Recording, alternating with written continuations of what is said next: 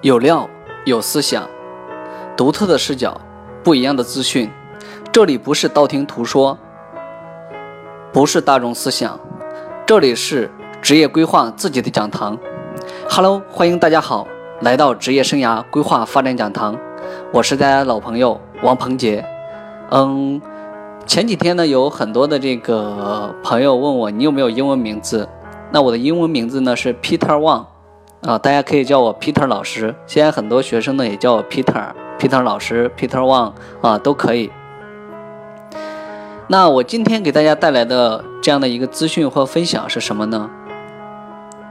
啊，我想来跟大家讲一讲职业规划这点事儿。很多人呢，职业发展到现在，或者是刚大学毕业的，或者是工作。一到三年的，三到五年的，五到十年的，十年以上的人，都会有多多少少的职业困惑、职业问题。那么，通常它的表现为呢，在核心里面其实就两个，一个叫职业定位的问题，一个叫职场成熟度的问题。那么，职业定位里面呢，其实主要是什么呢？职业迷茫、职业困惑、职业倦怠、职业选择、职业瓶颈。以及职业晋升，那职业平职业成成熟度里面的是什么呢？也就是说，我们的人际沟通能力啊，啊，综合来说叫做职场软实力、岗位胜任能力啊。那么这些都通称为职场成熟度。你对这份职业的理解是怎样子的？都是职场成熟度里面的。那么大部分人他通常为会出现的职业问题会有哪些呢？比如说，刚毕业的大学生，由于他核心职业迷茫，他不知道怎么来给自己进行职业定位。核心其实就是自我认知不清晰。那我自我认知不清晰呢？其实的话，就是由自己的知识和能力结构不足而造成的。那如果当你迷茫的时候呢？我可以告诉你，不但可以通过职业规划可以解决的，还有另外一个方法。那么，要么你去学习，要么你去旅游，为什么呢？因为如果人，我们从 NLP 里面有一个时间线，如果你站在当下，你考虑现在这个问题，你会很困惑、很迷茫、很无助，因为你当下所有的资源、你的思想体系以及你的思维模式都是现有的。当困难已经超越你现有的一切的时候，那么这个时候是你自己解决不了的，所以你要么选择提升自己，要么选择求助外界的帮助。解决问题就这两个核心方法，啊，没有那么复杂。其实讲到这里呢，在当下互联网信息大爆炸的时代，我们每天被很多信息轰炸着，那我们人就会有选择困难。信息太多了，由于你大脑里面当初没有这样的一个思维模式或者这样的一个知识概念，那么你在选择的时候就会欠缺某些维度，而导致我们在选择的时候会有障碍。我相信大部分人现在都会有这样的一个问题。其实你要回归到核心，它是很简单的。那么。接下来就是工作一到三年的，那有可能会在职业探索期，那么，啊，大部分的还是在探索自我，探索自己喜欢什么，适合做什么。那这个时候呢，更多的已经对职业、对职场、对自己有一定的了解和认知的情况下，那么接下来再来选择的过程当中，那么要去注意哪些事项呢？怎么来选择呢？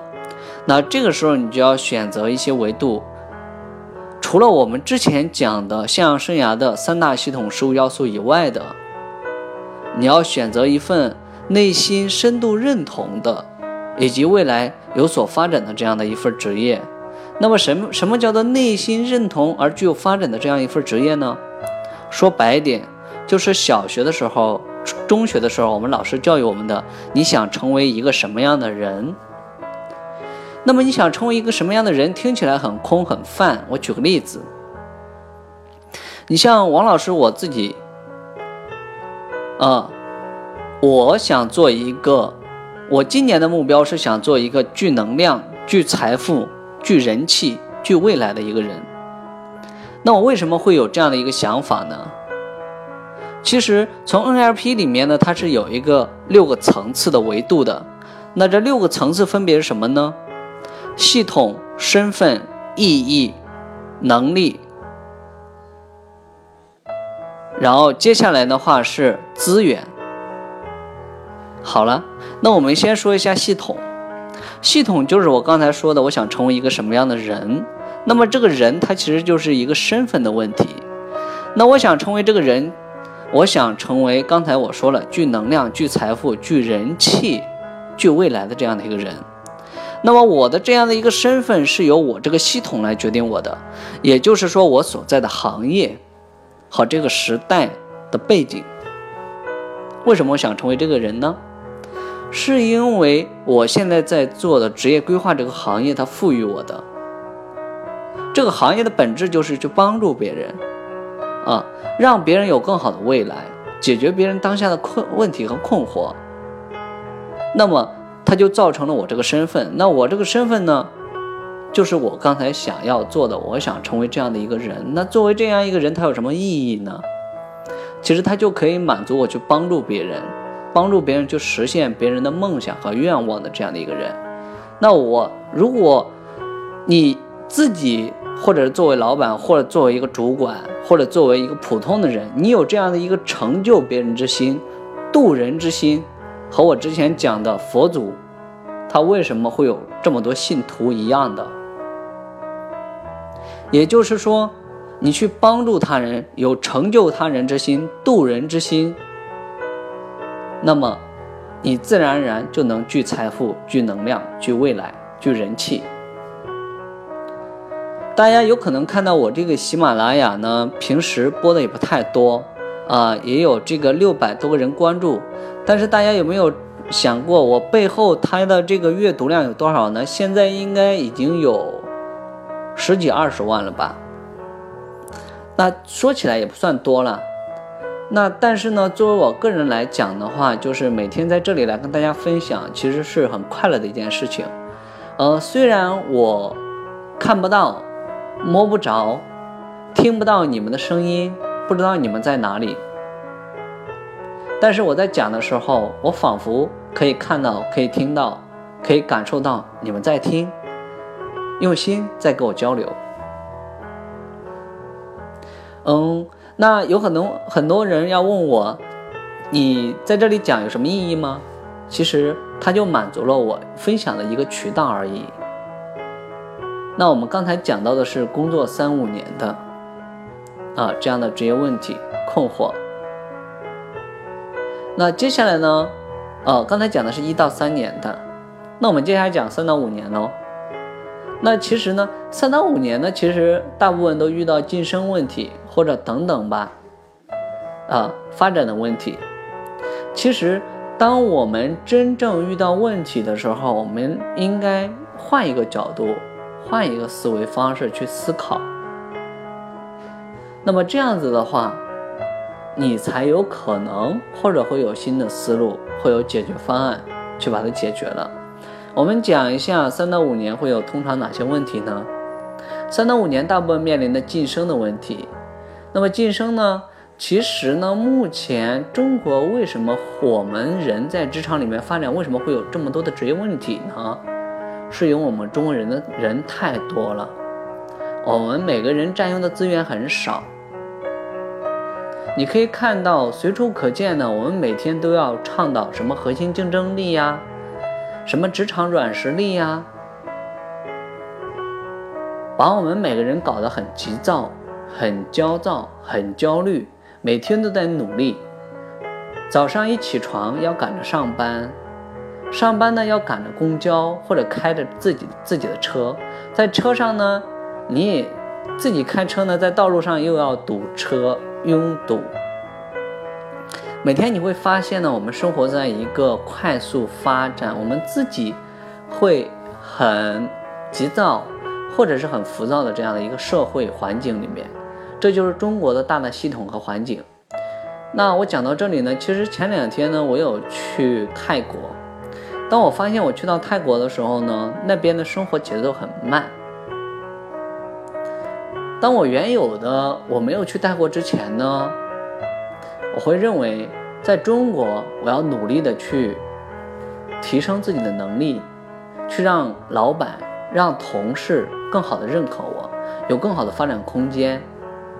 当我真正去到泰国以后呢，我觉得如果我如果现在，比如说像现在很多移民呐、留学呀，只要随便人，当资源现有的环境下，资源不动或者是不动的情况下，我们只要人一动，你所有的事情就可以解决了。我有想过，如果我要移民泰国，或者是移民加拿大，啊，移民美国，移民欧洲，哎，那。我现有的这些职业问题是不是都可以解决了？不是这样子的，除非我们自己有什么商业价值。但是呢，可以解决某部分的原因的问题，就是我们在中国高速竞争的问题。那有可能说我们到国外有可能不适应当地的文化，那么这个就要根据个人的情况来定了。如果你觉得当下你在中国活的实在很痛苦，你没有办法来解决现有的一些生存或发展的问题，那么这个时候你在中国真的难以生存的情况下，没有一点办法的时候，那我建议你还不如移民到美国去，移民到欧洲、非洲这些国家。那也许你在中国是个屌丝，到美到美国。到外国，到这个欧洲、非洲这些国家，你有可能就成为一个高富帅。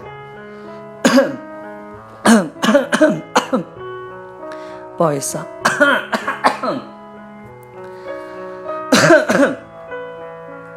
让大家见笑了啊，这个有有点那个，要要该喝水了。我讲讲呢，其实大家也可以听一下啊，作为一个思考。并不是说它可以作为我们一种选择的维度和方式。我讲这个是什么意思呢？也就是说，你看我当时在，我当时没出国之前呢，我是这样想问题的。那我换了一个环境呢，我就是想，我就换了另外一种思维模式去那样考虑问题。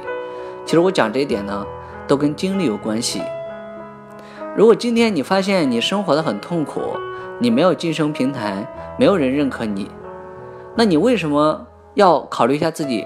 我为什么非要征得别人的认可呢？对不对？那我为什么如果我在这个组织里面我发展都这么痛苦了，我为什么还要在这个组织里面发展呢？那我是不是自己可以去创办一家公司，创办一个机构，或者我自己去做一个小生意？那也许你所想要的都会来。当我讲到这里以后呢，有可能工作十几年、二十几年人，他的经验他会直观的告诉他自己，Peter 老师，你讲的太空洞了，也许这个不能实现的，现实是很残酷的，是的，所以呢，那这个就是要靠大家自己去想，也就是说，回归到本源，你的生活、你的命运是你自己主宰。为什么要努力的让别人来认可你呢？但讲到这里呢，有一句话要讲回来，就是在职场里面发展呢，你的外生涯一定是组织给予你的。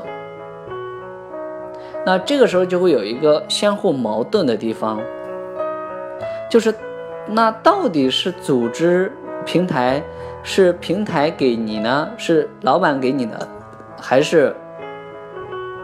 我们自己争取的，一定是自己争取的。如果你有能力，今天你到了哪里，你都可以获得更好的发展和生存。那么，我想讲这个问题点是在哪里呢？如果今天你没有发展空间，没有晋升平台，所有的原因不要找外部的，都归结于你自己。现在呢，你可以跟着我一起说：“我如果当下过得不幸福，我如果当下过得不幸福，我如果当下过得很痛苦，我如果当下过得很痛苦，我如果当下过的不是我想要的生活，我如果当下不是我想要过的生活，那么所有的原因都归结于我自己。那么所有的原因都归结于我自己。好了，那么我讲这个是什么意思呢？当你把所有的问题都认为是自己的问题的时候，那这个时候从心理学上面，我们就会有一个内观和内省。你会自己去思考，我现在是不是能力不足？我现在是不是是不是我的思考有问题？那么当这些问题积压的太多的时候，你要告诉自己不要自卑。未来的生活是你的，你的命运是自己主宰的。我今天讲的有点激励的内容，也有点规划的内容，更多呢是来给大家一些启发和思考的。我知道现在在某一个角落，你也许像我讲的问题一样，很痛苦，生活很糟糕，职业很糟糕。但是没关系，这些都是给你成长的动力。当你遇到这些问题的时候呢，要换一个角度去思考。如果你不懂得去换一个角度思考呢，那我教你一个方式：你每天去练倒立。就像阿里巴巴刚成立的时候，马云要求他所有的员工每天倒立十分钟。这样子的话，你就换了一个角度。看这个世界，那么这个世界会很美好。那接下来呢，我们要讲一下啊，八到十年的或五到八年的人的职业问题，大部分呢会遇到职业倦怠。其实呢，如果从职业规划的角度讲呢，具体的问题呢，我们之前都讲了。那我今天讲的只是一些启发性的。如果呢，有哪位朋友觉得听的有点空呢？你可以翻一下我们之前讲的一些实际的、实在啊、实际的操作方法和实在的一些啊我分享的一些内容。我今天讲呢，只是来给一些没有思路，或者是现在生活很痛苦，或者是自己的认知不清晰，或者等等的问题的，给他们来听的。那么，一般工作十年以上啊，工作五到八年这样的人呢，大部分的现在已经有了家庭，有了稳定的工作，那有可能有的没有稳定的工作。其实呢，当你发现发展很困难的时候，核心问题都是系统的问题，就是行业的问题。今天我们要落脚点行业。我也知道，在喜马拉雅上肯定也有很多分享行业的。那么，在中国呢，有很多卖行业的图图书的。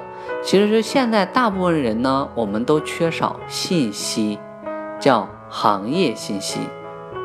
也许我们每个人呢，都想做一个正确的判断，都想做一个正确的决策，就是因为没有信息。那么，信息的获取主要可以来源哪里呢？图书、视频。啊，网络上到处可见的都可以找到的。那么，怎么才能找到高含量的职业信息呢？那么，直接去一些招聘的网站上，会有更直观的信息，公司的信息，或者招聘相关的一些岗位的信息，会给你增加很多的信息支撑，对于你接下来做决策。对于你的认知，对于你个人的世界，都会很广。人，如果你每天经历的和你看的书都是你现有的世界，如果你真的想把自己的世界打开，那么未来就去学一种思维方式和思考模式，以及学习的能力。学什么不重要，最主要的是学能力，有一种独特的思考方式。这样子的话，你的生活以及你未来的职业都会很好的发展，以及很好的有一定的在社会上有一定的地位和你想要的。好了，那今天呢就是给大家来分享的内容。也许呢大家听的有点逻辑不够清楚，也许呢会有种种的你认为的一些问题，没关系，你都可以向我反馈，因为呢这个是我自己的讲堂，我只想讲我自己想讲的。好了，那我也会根据大家的这个反馈来，呃制定我要讲的内容。好，谢谢大家，以上就是今天的分享。